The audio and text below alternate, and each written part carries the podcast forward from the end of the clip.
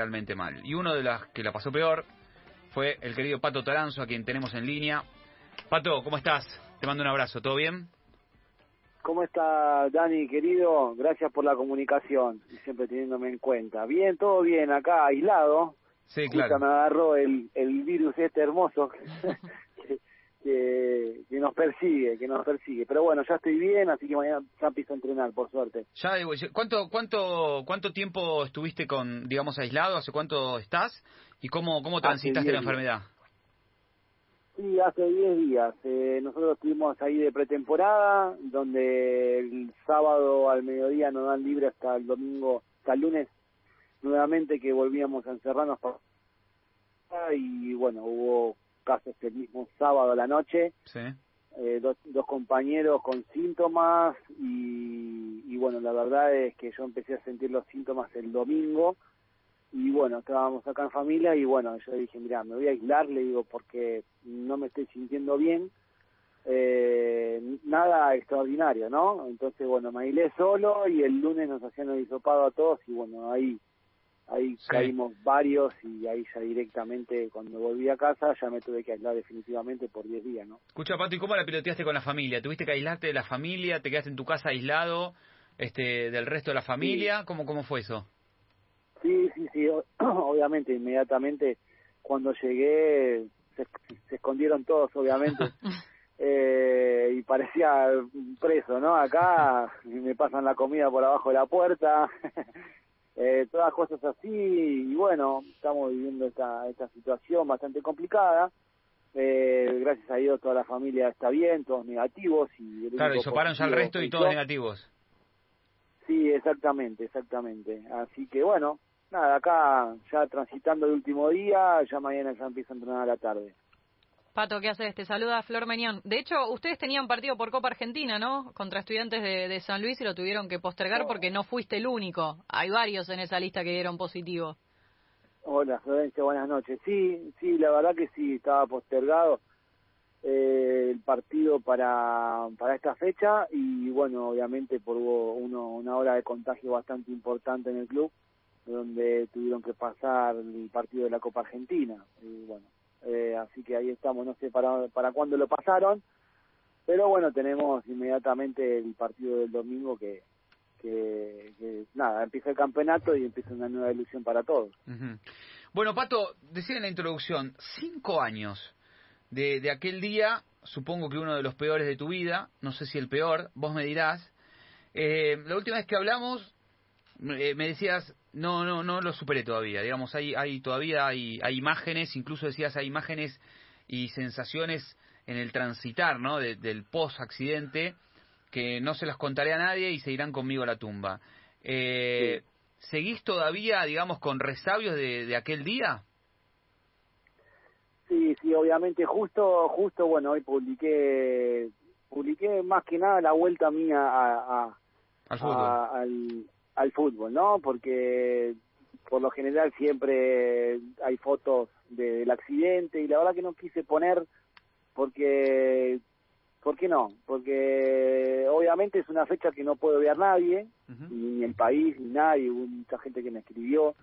Y justamente me llamó Diego Mendoza, ¿no? Que, mm. que, también eh, tuvo algo parecido a lo mío, más complicado aún también y, me decía, tengo una sensación de, de felicidad, de angustia y, de muchas sensaciones. Y vos sabés que yo también, porque todo me dice, bueno, tenés que cumplir años de vuelta. Y la verdad que sí, eh, estoy vivo y, agradezco de estar bien y, de poder de patear una pelota que lo hice los ocho años, pero pero es un día raro, raro, ¿no? Por, por momentos son sensaciones de angustia, por momentos son sensaciones de, de, vivirlo nuevamente, de, que son cosas que no puedes obviar, pero sí, como siempre te dije y siempre dije que secuelas siempre van a quedar, ¿no? Los miedos eh, por la calle y, uno la va transitando lo, lo, más que pueda, ¿no?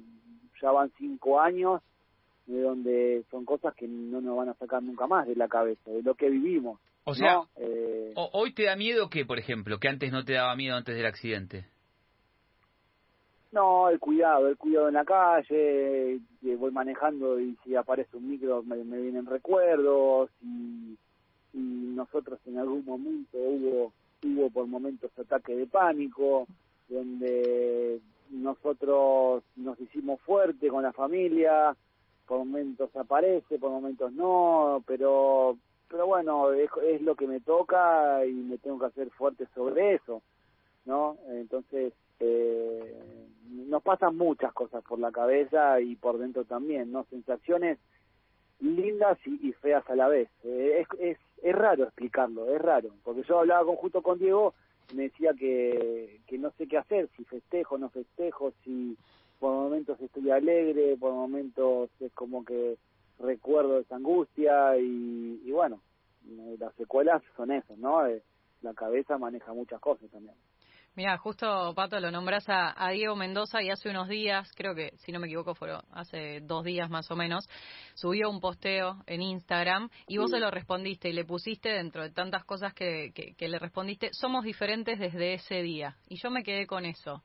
Digo, eh, en tu rutina, en tu vida, que en qué sos diferente para bien o para mal y en qué sos diferente también en lo deportivo. Un ambiente que eh, hasta se puede volver hostil cuando no sos tenido en cuenta, cuando perdés, eh, cuando no tenés mucho rodaje, pero tal vez cuando pasan estas cosas también se convierte en solidario. Sí, obviamente en lo, en lo personal, en lo personal creo que, que he cambiado muchísimo en mi personalidad, en llevar las cosas donde hay un problema siempre siempre ser consciente de, de, lo que uno vive, ¿no? Porque siempre uno se rodea con gente que dice, bueno, para hacerte problema por algo, ¿por qué no vas a un hospital? ¿Por qué no, no vas a, ver a los chicos que están enfermos eh, desde hace mucho tiempo? Y es la realidad, nosotros, la vorágine de la vida, no nos damos cuenta de un montón de cosas hasta que a uno le pasa, ¿no? Hasta que a uno le pasa y uno baja cinco cambios enseguida y la vorágine de la vida te lleva a hacerte problemas por, por cosas que no hay que hacerse problema. Obviamente parece que a uno no le importa nada, pero sí, mm. eh, desde ese punto creo que he mejorado muchísimo en, en no hacerme problema por tantas cosas. Ahora, sí, en lo deportivo siempre uno quiere jugar, siempre quiere ganar, digamos, e-, esa sangre la va a llevar siempre el jugador de fútbol, por más que le haya pasado cosas. Eh, en lo deportivo siempre uno tiene objetivos grupales, individuales, entonces eso creo que no cambia nunca, ¿no? decir, bueno, me pasó esto y por esto eh, no me importa ganar, perder o empatar, no, sí, eh, cuando estás ahí adentro, te pones la camiseta, querés ganar y te empieza a correr sangre por las venas y, y son todas dos cosas diferentes, ¿no? Vos sabés que en ese posteo también eh, vos le pones algo así como, mira que tenemos muchos bloopers. Y, y Diego te pone, guardate, guardate los bloopers. No te guardes, conta uno. Sí, sí, tengo muchos, tengo muchos videos donde, donde bueno, yo en su momento cuando empecé a caminar me tuve que cortar la zapatilla porque la verdad es que me sangraba el pie todavía cuando empezaba recién a caminar y, y, y rengueaba un poco y él lo mismo eh, hubo muchas caídas en los trabajos y, eso está todo filmado. El día que lo suba eh, pero pero sí sí tengo muchos videos de la recuperación porque gracias a, a Leo Prepotente a Fernando Locaso a, a Dani Arias eh, a, a todos los médicos que realmente nos siguieron de cerca día a día y nos filmaban porque nosotros necesitábamos saber de cómo estábamos nosotros, de perder los miedos, porque una vez, cuando lo operan, cuando pasa algo, siempre renguea, siempre tiene déficit y bueno, eh, gracias a, también a los videos nosotros aprendimos nuevamente a caminar, ¿no? Con, las secuelas que nos quedó a nosotros. Vos sabés, Pato, que de todas las cosas que contaste alguna vez del accidente, una de las que más me impresionó es que mm, que digamos vos te involucraste en el momento de la operación, cuando vos te operan allá en Venezuela, vos te involucraste, vos digamos estabas consciente de lo que pasaba y, y, vos decís que si vos no te hubieras involucrado, este, te hubieran amputado el pie? Hubiese sido, sí, hubiese sido lo peor. Obviamente eh, estábamos aferrados y agarrados con que a mí no me tenían que cortar el pie porque obviamente estaba en otro país mm. Y, y, la verdad es que sanitariamente Venezuela se ha portado muy bien eh, con, con todos los déficits que tenía el país y, sanitariamente eh, nos tuvimos que hacer fuerte más aún todavía, ¿no?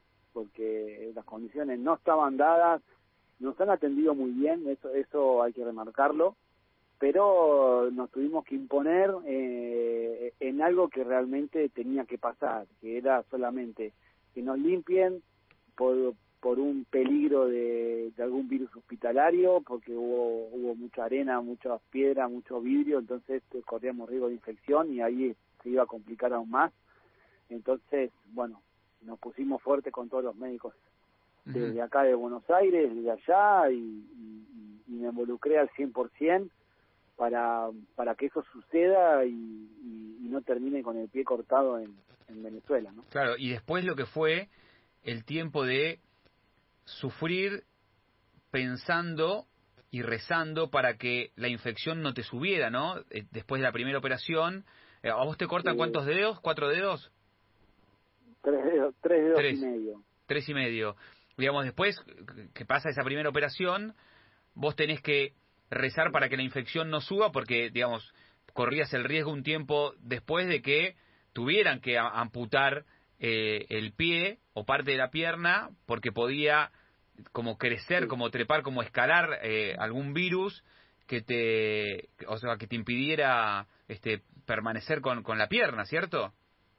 Sí, fue un, fue un karma. Esa, esas casi 48 horas que tuvimos en Venezuela fue prácticamente un karma porque eh, en todo momento estaba con el termómetro bajo del brazo, mm. era una, una persecuta totalmente cada dos minutos, porque obviamente me agarraban calores, me transpiraba y yo decía, me agarró fiebre mm. y lo, lo que no tenía que pasar era que tenga ni 37.1, ni 37 de fiebre. Entonces, porque ya hoy se cataloga 37 de fiebre, se cataloga como tener fiebre, o una febrícula, y la verdad es que estábamos agarrados sobre sobre un termómetro para ver qué es lo que realmente pasaba, sucedía. Y nosotros con Diego nos hablábamos de habitación a habitación a ver si a él también le agarraba fiebre.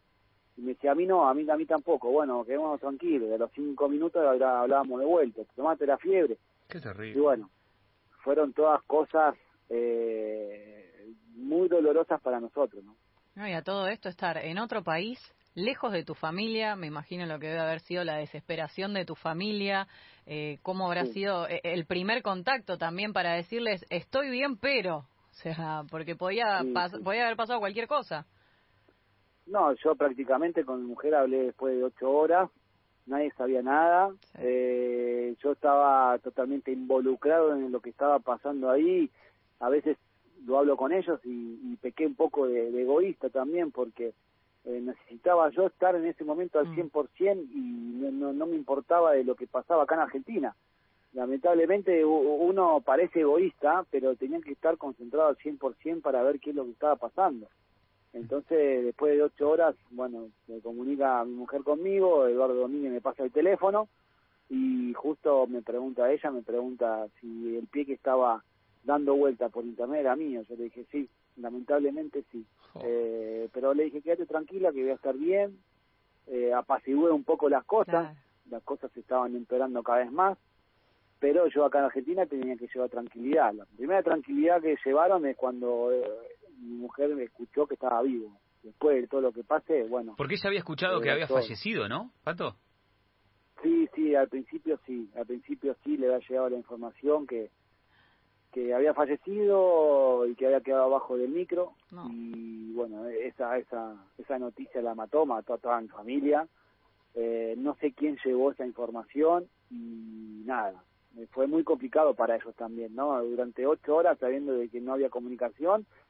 Y yo pedí por favor que no lleven ninguna información hacia mi familia no que, eh, entonces bueno no hubo un silencio durante ocho horas que fue muy karma para ellos también no pobres Terrible. Bueno, y, y después viene el momento que imagino fue de los más emocionantes de tu vida, por lo menos de la vida deportiva, tal vez el más, que es volver al fútbol. Porque tengo entendido también, creo que alguna vez lo contaste, que lo primero que pensaste cuando tuviste el accidente, cuando viste tu pie, es, creo que le preguntaste al médico o al profe, si vos dijiste, voy a volver a jugar al fútbol, y tu desafío máximo era volver a una cancha. E, ese partido con Unión, lo que, lo que subiste hoy en Instagram, eh, volver a ponerte un botín, volver a, pegarle a la pelota, este, ¿cómo fue esa historia de superación, no? ese desafío tan grande, e, ese, ese logro tan importante de jugar al fútbol nuevamente profesionalmente y hacerlo bien, ¿no? Porque la verdad que pisar una cancha, pegarle una pelota, era un desafío, pero la verdad que hacerlo al, alto nivel profesional era el desafío. Sí, era, era ya un desafío volver a caminar. Claro. Era un desafío volver a caminar, de, apoyar y de saber que no iba a perder la estabilidad, porque para mí era fundamental eso. Era un antes y un después. Me animé después de una semana, que no lo podía hacer en el patio de mi casa, eh, pateando una pelota, porque lo veía a mi sobrino, pateando una pelota, le dije, me voy y agarré las muletas, me paré y dije, bueno, voy a probar a ver si pierdo la estabilidad, porque eso eh, iba a ser el puntapié para darme mucha más fuerza y no podía. Después, obviamente, los médicos me retaron porque lo vieron, yo lo subí a, a Instagram, si no mal recuerdo, y lo vieron todos y automáticamente me llamaron y me decía, vos, vos pibe, estás loco, porque recién estaba operado y, el pasto tiene microbios, tiene bichos y me puede haber agarrado infección y me la jugué, me la jugué una vez más, eh, sin importarme lo que podía suceder, de poder agarrarme a, algún virus eh, en el pasto, no, no podía ni pisar el pasto, y fui, lo pisé igual, es más, hay imágenes ahí en internet, y, y después, a partir de eso, con la fuerza de mi familia, con, con mi fuerza, eh, traté de, de, llevar, de sobrellevar un, un accidente traumático eh, eh, a la cancha, ¿no? Mm. quería jugar porque veía a toda mi familia destrozada, no paraban de llorar un segundo y yo decía no, y yo tenía dos opciones, como lo dije, o tirarme en una cama o, levantarme y, poder demostrarle más que nada a mi familia de que estaba bien, de que iba a volver. Y fue un, un tiempo récord de una recuperación de año y medio. Y en ese partido, más allá del cariño de la gente, ¿en algún momento pensaste que, bueno, de repente volvió toda la normalidad? No sé si volvió toda la normalidad porque fue el accidente fue un antes y un después pero sí eh, sumamente feliz de, poder volver a pisar una, una cancha de donde los ocho años que lo vengo haciendo y creo que era injusto terminar mi carrera de la noche a la mañana por un accidente. Creo que no me merecía y, no lo merece nadie. Entonces eh, creo que, fue muy muy emocionante ya el día anterior porque yo no estaba preparado para jugar. A mí el que el que me incita eh, a jugar eh, es el turco Mamet con Eduardo Domínguez, que me veían bien en las prácticas, y la verdad es que yo tenía miedos, todavía tenía miedos, el pie me ensangrentaba un poco cuando pateaba la pelota y no estaba al 100% y ellos me empujaron casi prácticamente a la cancha. Y hoy les agradezco por haberme empujado hacia un campo de juego, por más que no sea al 100%, pero ellos en la práctica me veían bien. Yo les decía, bueno, mis compañeros me dejan pasar porque no me quieren chocar, porque no me quieren lastimar, porque no saben cómo van a reaccionar. Y bueno, y ahí me animé, hablé con todo lo más grande en una habitación y le dije, mira, no estoy preparado para jugar y entonces ellos me dieron la, la derecha como para decir, Pato, acá manejate como quieras, si tenés que jugar, jugar, si te sentís bien vas a jugar y bueno, estaba todo diagramado que iba a jugar 15, 20 minutos. ¿Te sorprendió eh, algún llamado en, en, todo este tiempo de recuperación para bien? Que digas, mira, no, no tenía este colega o dirigente o, o entrenador eh, que, que te haya, te haya sorprendido para bien o para mal, alguno que te haya faltado. Tuve el día, tuve el día, me, me llamaba todos los días. Además, yo tuve una pelea con él cuando estuve en Racing, que yo la conté la historia. Eh, un gran técnico impresionante. La verdad es que después de que yo me fui de Racing no hablé nunca más. Cuando me pasó lo del accidente era todos los días escribiéndome mensaje de voz, eh, cómo estaba, cómo iba la recuperación. y la verdad que, que, yo de Racing eh, no me fui peleado con él porque le di la mano como como profesional, como él también profesional, como es un trabajo y me llamaba todos los días. No había un día que no, no me escriba. Qué loco. Escuchá, me acuerdo. Que yo lo veo, nos pegamos un abrazo como si fuéramos amigos toda la vida. Me acuerdo, vos, contaste una vez la, la, discusión que tuviste con. ¿Por qué, por qué, por qué, habías discutido con, con Luis? No, porque a él no le gustaba que hablen cuando estabas elongando y, la verdad es que yo en ese momento no hablé. A mí me preguntaron una cosa y yo contesté. Claro y se me se dio media vuelta y me echó, me vestuario. Bueno, qué exagerado también Luis, ¿no? No, pero exigente, y, pero, pero está bueno que sea exigente. Ahora yo lo veo de esa manera, ¿no? En ese momento, bueno, nada, igual no tiene nada que ver en, esa discusión. Solamente me habían hablado, yo contesté y bueno, cuando se dio media vuelta me iba hablando solo, parecía el chavo. Y ahí me mandó a bañar. Sí, es muy sketch, ¿viste? Sí, bueno, pero qué sensible su liga, tampoco Luis. Pato, ¿hoy le, ¿hoy le escribís? Hoy, no sé, le mandás mensaje, por lo menos hizo un campañón en lo que fue la, la Sudamericana, ¿le mandaste un mensaje, algo? No, porque yo cuando me había ido a Bolivia yo había cambiado el teléfono. La verdad no tengo el teléfono de él, pero cada vez que lo, enfrento siempre siempre nos pegamos un abrazo. Sí. Eh, y bueno, seguramente no me ha faltado oportunidad encontrarme de vuelta en el fútbol. Escuchá, y... una gran persona y un gran técnico, la verdad. Aprendí mucho de él y me hizo bien irme de Racing. Porque aprendí un montón de cosas, a valorar un montón de cosas después. ¿Por qué? ¿Por ejemplo?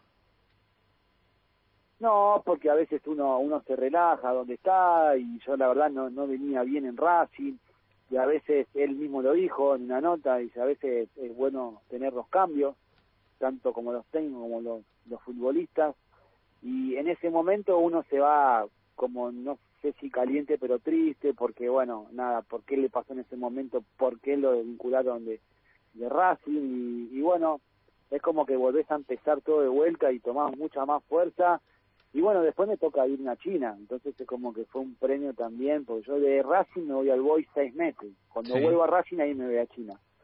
Y, la verdad que es un aprendizaje, uno a veces lo toma mal eh, o no le gusta la forma, pero a veces te hace aprender un montón de cosas. Sí, sí, y también creo que el jugador de fútbol en algún momento valora, ¿no? Cuando el técnico le dice, o por lo menos en la cara, lo que, que no lo tenga en cuenta y lógicamente no le gusta esa decisión, pero a la larga lo termina valorando porque quedarse en un lugar donde no lo quieren le hace perder tiempo al futbolista, ¿no? Después que, no sé, que ¿Sabés lo que aprendí, Dani, en este, en este deporte después de tantos años? De que me empecé a mirar al espejo yo mismo. Mm. Porque el jugador siempre, viste... Eh, claro, la culpa es del otro. ¿no? Siempre siempre la culpa la tiene el otro. Siempre el señalar con el dedo es para el otro lado. Entonces, eh, en, ese, en ese momento, obviamente, empecé a mirarme al espejo y decir, está bien, eh, no estoy de la altura, lo que quería el técnico, por algo es. Claro. Porque uno, si está en buen momento, no tiene por qué irse del club. Entonces, no estaba en un buen momento, él creía que tenía que salir, había cumplido un ciclo, y hoy se lo agradezco. Hoy se lo agradezco porque crecí un montón en lo deportivo, porque me hizo más fuerte, porque quiero revancha, porque es un poquito de morbo eso, pero eh, te hace aprender un montón de cosas. Y cuando vos te empezás a mirar al espejo, ¿sí? De por qué no jugás y por qué pasa esto, bueno, ya empezás a tomar otra iniciativa, ¿no? No solamente mirás solamente la parte del técnico, ¿no? Lógico, y, y mejoras vos, y te ayuda a mejorar vos. Este, ¿Vas a ser técnico, Pato, cuando te retires? Mirá, yo hice el curso ya hace seis años y, la verdad es que me, encantaría seguir ligado al fútbol. A todo lo que pueda llegar a decir se puede llegar a interpretar mal, ¿no? Yo hoy estoy activo en, eh, como jugador de fútbol y quiero tener terminar mi carrera de la mejor manera. Eh, por eso volví a Huracán, me abrieron las puertas del club y después uno nunca sabe dónde puede llegar a terminar, ¿no? Yo hice el curso hace seis años, acá en Huracán hay un técnico muy capaz que es, es Damonte, eh, con su cuerpo técnico y, la verdad es que nos estamos preparando de la mejor manera para hacer un muy buen campeonato. Así que después el fútbol eh, me, va a derivar dónde voy a estar, ¿no? Eh, ¿Por qué? Porque me gusta el fútbol, lo hice de chiquito y, quiero aportar lo mío en cualquier área, siempre y cuando las cosas se den y, pueda estar involucrado en el fútbol, ¿no? Después, si no se da, haré otra cosa. Pero, pero el curso ya lo hiciste. Si el curso lo hiciste, evidentemente ahí hay algo. Y, aparte te pregunto porque la reflexión que acabas de hacer es una reflexión de entrenador, ¿no? Esto de mirar a uno mismo, decir, bueno, ¿qué estoy haciendo yo que evidentemente pueda mejorar para que me quieran? Porque eh, la, primera reacción me parece de un futbolista y especialmente un, futbolista inexperto es enojarse con el otro, no me quiere el técnico, el técnico no sabe nada y bueno, la, mirada más madura es esta última que vos decías. Pero retirar, ¿sí te gustaría retirarte o pensás retirarte en Huracán, si te dejan? Sí, sí, porque digamos, siempre lo dije yo creo que estoy transitando los últimos años de mi carrera en Huracán, ahora voy a cumplir 39 en marzo, eh, entonces nada, yo tengo muchas ganas todavía, lo he demostrado después de mucho tiempo eh, ponerme nuevamente la camiseta de Huracán, eh, venía casi de nueve meses sin hacer nada y bueno, justamente me ha preparado bien en la pretemporada, después me agarra el tema del virus y ahora tengo que volver a empezar de vuelta, pero pero bueno, eh, nosotros agarramos rápidamente lo que es físicamente, ¿no? Entonces, es difícil, es difícil. Siempre lo hablo con Irra, que me llevo muy bien porque lo tuve compañero de, cómo es estar de ese lado, ¿no? Mm. Eh, Aparte, que tenés que negociar. Se fue hace poco también, eh, se retiró hace poco. Sí, Israel está, está para jugar, en cualquier momento juega. Pero escuchame, ¿cuál fue ese partido que después te escribí que la rompiste, que entraste... Independiente, 30, figura? Eh, ah, fui, contra que, Independiente. Independiente. Sí, contra Independiente. Que entraste, porque entraste y hiciste cuatro... dije, soy hijo de puta. Eh, y Damonte te sacó, después me dijiste, no estaba planeado. Yo dije, eh, cuando estaba mirando el partido, dije, claro, estos dos la, la tenían toda planeada. Entrá 30 minutos y si diste creo que 3, 4 pase gol ahí en la mitad de la cancha, yo creo que ese debe ser un partido soñado para un tipo de tus características. Que si, déjame a mí, yo entro, Sí, hago la mía. Hago la mía, me voy del partido y me vuelvo a sentar acá. Te soluciono todos los problemas. Figura, toma. Figura, con la 10 en la espalda, cuatro pases. riéndome. Sí, pero espectacular. porque me sorprendió el cambio. No estaba planeado, te sacó el turro. ¿Qué? Te digo, no estaba planeado que juegues 30 minutos nada más.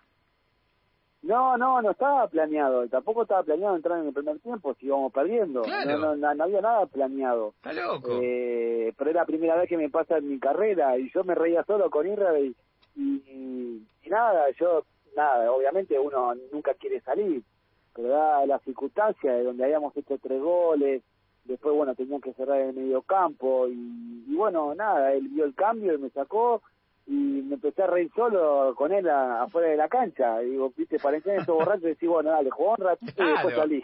es como, bueno, después volvió a entrar de vuelta, ¿no? Es un torneo amateur. uy, sí, sin desmerecer a, a los a los borrachos, ¿no? Para, para que nadie interprete nada mal, ¿no? Es una forma de decir. Tranquilo. ¿Cómo, ¿Cómo, es, eh, Pato, eh, tener de entrenadora a, a Damonte? Porque tienen casi la misma edad, eh, Pero, a ver, por ejemplo, me pongo en la cabeza de Facu Cambeses, que es, pibe, es chico, y Adamonte lo ve como un tipo grande. Pero vos es un par, o sea, no lo ves totalmente distinto.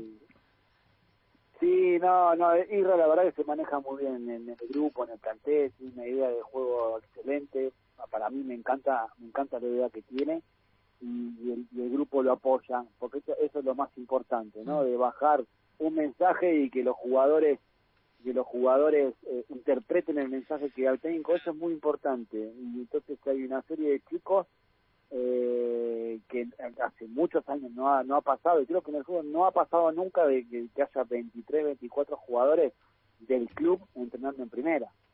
Eh, entonces más algunos chicos grandes donde todos llevamos a Huracán adelante y la verdad eh, que plantea un, estilo un estilo que, que a Huracán le, va a caer bien. Eh, obviamente esto es tiempo, esto es tiempo, porque de la noche a la mañana es un que está en reconstrucción, hay muchos chicos y hay que ayudar a todos, ¿no? Entonces, eh, la verdad que, que, se maneja muy bien, ojalá que le vaya muy bien, eso decíamos todos. Y, y, y también nos gustó a nosotros como jugadores que él continúe, porque al principio, cuando era el grupo de, de clasificar, clasificamos primero, eh, después nos toca con unos equipos River Boca, e Independiente y otros equipos más, que, que la verdad era un, grupo bastante complicado.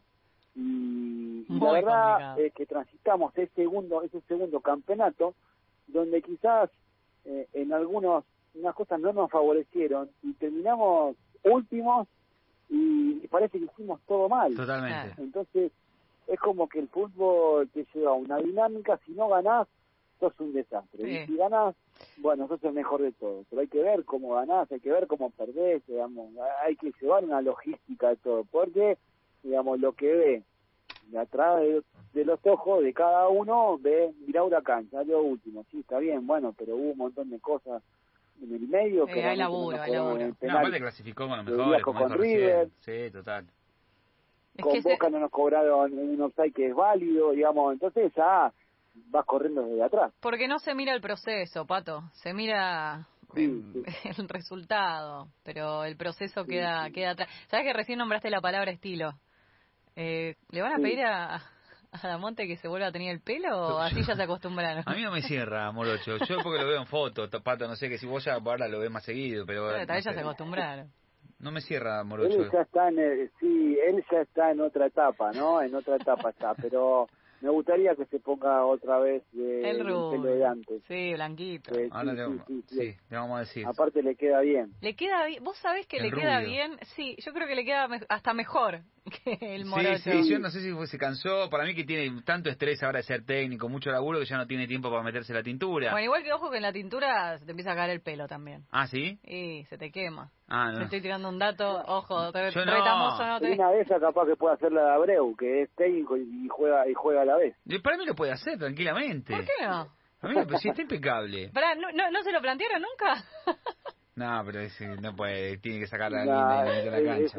no sé, no, no, no se lo planteamos. No, no a ver si, a ver si, a ver si acepta. Agarra. A ver si agarra. Bueno, escucha, Pato, ya para ir. No, me saca el lugar a mí. No, claro. Aparte saca un habilidoso y pone un rústico pega patada como él.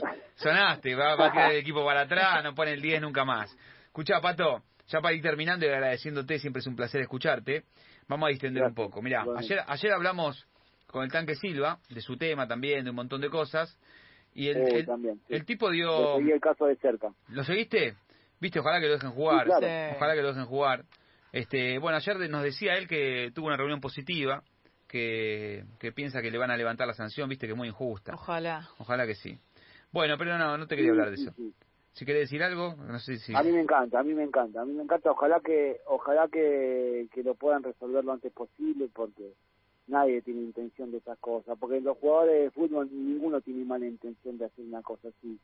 ¿Por Porque es su carrera, porque nunca tuvo una mancha, por muchas cosas que, realmente es, es llamativo, ¿no? Ojalá que le puedan dar la habilitación, que pueda jugar, porque le ha pasado a un compañero mío, Santiago Echeverría, eh, que también le había dado doping afuera y tuvo casi dos años, porque había comido carne, no sé de dónde, y le había dado positivo. Y yo lo conozco al chico y se comió dos años y ahora está jugando y ahora se fue a al Bolívar, creo, de Bolivia. Eh, y, eh, ex Boca, ¿no? ¿Era ex Boca? ¿Había jugado en Boca? Sí, eh, en inferior de Boca. Sí, sí. ¿Había comido carne en mal estado? No lo puedo creer. Y también lo, lo, lo, sancionaron. Sí, digamos, esa cuestión hay que tenerla en cuenta. El tanque estaba haciendo un tratamiento para, para ser padre, digamos. Sí, tienen que ser más flexibles en algunas cosas. Me parece que la vara está... Está en otra. sí, está en otra, está mal ubicada. Bueno, escucha, y terminamos, eh, yo imagino que ahora, con tiempo, recuperándote ya del COVID, por suerte, claro, que ahora aislado, ¿qué estuviste, ¿en qué estuviste invirtiendo tu tiempo? De este, mm, que, por ejemplo, no hacías, por ejemplo, cuando entrenabas o cuando estabas en tu vida normal, Pato? No, no, miro videos, miro los partidos de fútbol y la verdad que a veces no, no, lo podés hacer, digamos, las 24 mm. horas, ¿no? A veces miraba el techo y decía, bueno, ¿cuándo pasa el día? ¿Hay humedad, Pato? Escucha. dolor de cabeza. Uh, no, no, es, tremendo estar encerrado. No, no, es tremendo, te mata. Es que lo único que haces es pensar. Si no, si no tenés una actividad para que trabaje y labure la cabeza. ¿Cómo te llevas con las series, por ejemplo, Netflix? El tanque ayer nos hizo un top 5. Nos hizo un top 5. Eh, ¿Mirás series en Netflix, algo de eso o no? La verdad que, bueno, mi familia me pasó, me pasaron un par, pero me aburro un montón. ¿En serio? Me aburro un montón. No tenés paciencia. La larga, más que nada, No, las miro dos o tres. El otro día empecé una. ¿Cuál? ¿Cuál? Eh, uy, no sé, habrá, no me, me olvidé. Vivir, vivir sin, no sé Sin Vivir sin permiso. Larguísima, una española. No, pero los actores, pe- perdón si nos está escuchando algún actor español. No creo. Medio, medio malo. Vivir sin permiso, la que el tipo que tiene Alzheimer, esa. Esa. Exact- sí, exactamente, sí, sí, sí. No la- bueno, La verdad que la miré hasta la cuarta Sí. Ah, y no miré más, no miré más. Pará, pará, pará, vamos a ponerle cuántos toranzos le ponemos. claro, ¿cuántos patos le pones? ¿Cuántos patitos le ponemos a, a- a vivir sin permiso? Del 1 al 10. Y un 5. Cinco. Eh, bueno. No, lo liquidó. ¿Sí? Está bien. Bueno, pero la ¿Y abandonaste en el película? 4. Película, La abandoné, película. sí, la abandoné, abandono toda la serie. Pero entonces no empiece más. No, no, no, Escuchá, pero ve- vete una una que, una que tenga pocos capítulos. Retamoso te va a recomendar una que viene ayer No, con esa yo exaltadísimo. te, yo te digo una, lo que pasa es que tiene mil capítulos. Oh. Eh, Pato, haceme No, caso. no, pero no te miro esa que, esa Ozark. que tienen cuatro o cinco temporadas, no. Claro, no. Pero puedes mirar una sola. yo. Mirate Ozark. Haceme caso, Pato. Ozark. ¿Estás vendiéndola desde ayer? Soy el productor. No sé si le dije. porcentaje ahí No, no. el- Ahora te la mando por WhatsApp para que te porque es, eh, ahora te la, te la mando. Escuchá, decime otra, decime otra que viste, si te gustó o no. O, un- o una peli, si no. O lo que quieras. Sí. No, bueno, ya en, en China había, había- había- vi, vi la de Pablo Escobar. Está buena. Eh, ¿Cuál, Narcos es? Sí. esa, sí, está esa, buena. esa, claro, en China no tenía nada que hacer, y imagínate, me, me vi 130 capítulos. ahí no te quedó otra, porque no puedes ni siquiera hablar con nadie. Ahí no me que, ahí no me quedó otra porque no tenía ni televisión ahí, imagínate. Narcos. No. Bien. ¿Cuántos, pa- ¿Cuántos patitos le ponemos a Narcos? Sí, está, es lindo, bueno. Narco, narco, na- y bueno, ahí me gusta, esas películas me gustan, ¿viste? Un ocho, nueve. y Un 8, 9 le pongo. Bien, bien. Bien. 8.50. 8.50. Ahí está. Listo. Cerramos ahí. Vamos con otra más. Dame dos más y o una más y te, y, y te dejamos. Otra más. Miré la, la de Carlitos Tevez, miré, la de La de Carlitos, Carlitos Tevez te... ¿Viste la serie de Carlitos? ¿Cómo se llama? Apache se llama, ¿no? Sí, Apache. Apache. y Apache, sí, el Apache. ¿La viste Sí, entera? el Apache. Yo la Sí, sí, sí, la vi entera, porque digamos viene el fútbol, digamos Ah. todo lo que Claro. tiene que atravesar y todo eso, la verdad que también. ¿Cuánto le ponemos? ¿Cuántos patitos? ¿Cuántos puntos? Sí. Y el 8, por ser Carlitos lo de 8. Bien, por ser Carlito. Ocho puntos. ¿Alguna más? Ah, pará. Y yo- después me miré la de, la de Monzón, me miré la de Monzón. La de Monzón, dicen que está buena, Ah, esa ¿y? la vi. ¿Está buena? Me ¿Cuánto? gustó, sí, me gustó, sí, sí, eh, me gustó, la verdad que me gustó. A ver, no me gustó, obviamente, todo lo que había pasado, Claro. Sí, sí, está claro. ¿no? Es lógico. Pero está bien contada. Sí, sí, sí. ¿Cuántos No sé patitos le metemos. Pato? Y por lo que pasó, él mete un 6. Un seis. Bien, ahí ya tenemos cuatro. Pará, una más y ya hacemos el top 5, Pato. Y ya te vas a dormir. ¿Te te dormís temprano, Pato? o- Estoy preguntando. Uy, O- encima ahora... me duermo, me duermo, me duermo temprano y me levanto como a las 5 y media de la mañana, Oh. todos los días. Mentira. Sí. ¿Qué, pues ya tenés el reloj Sí. automático? Sí, ni siquiera pongo el despertador, imagínate. ¿Cinco y media de la mañana? Y encima y encerrado de ahora. mañana. Y ¿qué sí, porque yo vivo lejos, entonces para ir a entrenar y ya tengo ese mecanismo. Oh. y ya directamente cinco y media me hago el mate, tranquilo, salgo por si hay algún accidente o algo, Y con tiempo, entonces sí. siempre salgo dos horas y media antes para ir a entrenar. No. Pa, ¿Estuviste entrenando adentro ahora? ¿Se, po- ¿Podías entrenar? No sé cómo, cómo es esa Y yo tengo un situación. patio, yo tengo un patio, digamos, que no me hacen tocar nada, parezco una bailarina, con las manos arriba, con barbijo y todo, imagínate. Eh, desinfectan todo en un segundo, no, no es una locura lo que estamos viviendo. Es una locura, es una locura. Terrible. Bueno, Uno lo toma como gracia, Sí. pero No, bueno, eh, digamos, lo, que- lo que mal aparecen son los más grandes, ¿no? Sí. lógico, hay, hay que cuidarse, hay que seguir cuidándose, porque ¿viste? aparte encima está una- la nueva cepa, la nueva, este, la de Sudáfrica, la de... Parece que, ojo que parece que en abril puede llegar a volver el público. ¿Esto te, te gusta, Pato? Eh, tener a la gente en la cancha en un 30% igual. No es lo mismo, pero estar Sí. acostumbrado durante todo este año a estar sin gente. Estuve escuchando que también puede ser y, de diagramar que, que, que vaya la gente, siempre y cuando obviamente Sí. no, no perjudique a nadie. y se cumple el protocolo y todo. Sí, por eso, entonces digamos, a ver, uno sale a la calle y, y- y estamos todos de fiesta, ¿no? Mm. Eh, ya está todo normalizado. Sí. Entonces uno no, no, no, no, no es consciente de lo que puede llegar a pasar hasta que te toca, ¿no? Tal cual. Entonces nada, hay que cuidarse mucho, más allá de que uno bromee con esto, pero pero no, no es cosa para pasar por arriba, ¿no? Más que nada para, para lo más grande, para que corren riesgo. Yo en casa acá tengo mujeres de riesgo, entonces es como que, nada, acá más allá se vivieron tres, cuatro días de, incertidumbre acá, porque después yo le tuve que hacer disepado a, acá a mi familia y están todos bien, por suerte, pero se vivieron dos o tres días bastante tensionados, ¿no? Lógico. Bueno, Pato, mil gracias por la charla, te deseamos lo mejor, que vuelvas con todo, un beso a la familia y bueno, cuídate, cuídate. Dale, gracias a los dos, así que nada, siempre un gusto hablar con ustedes. Un beso grande, Pato. Chao, Pato. Un fuerte abrazo. porque a las cinco y media ya estoy arriba. No, bueno, ya, ya, te queda poco. Igual después te, te clavas una gran siesta, me imagino. Bien potente. Sí, sí, eso sí, eso no falla nunca. Pará, ¿siesta de cuántas horas? Yo tengo un tema con eso. Sí, No, no, igual mañana mañana no sé si duermo siesta, ¿eh? porque mañana entreno. Ah, mañana nos putea todo, la tarde. No, vamos a putear todo el día. pero está cinco y media está así con los ojos abiertos, ya está, olvídate. un abrazo grande, Pato. Gracias de vuelta. abrazo, abrazo grande, gracias. Chao, papá. Chao.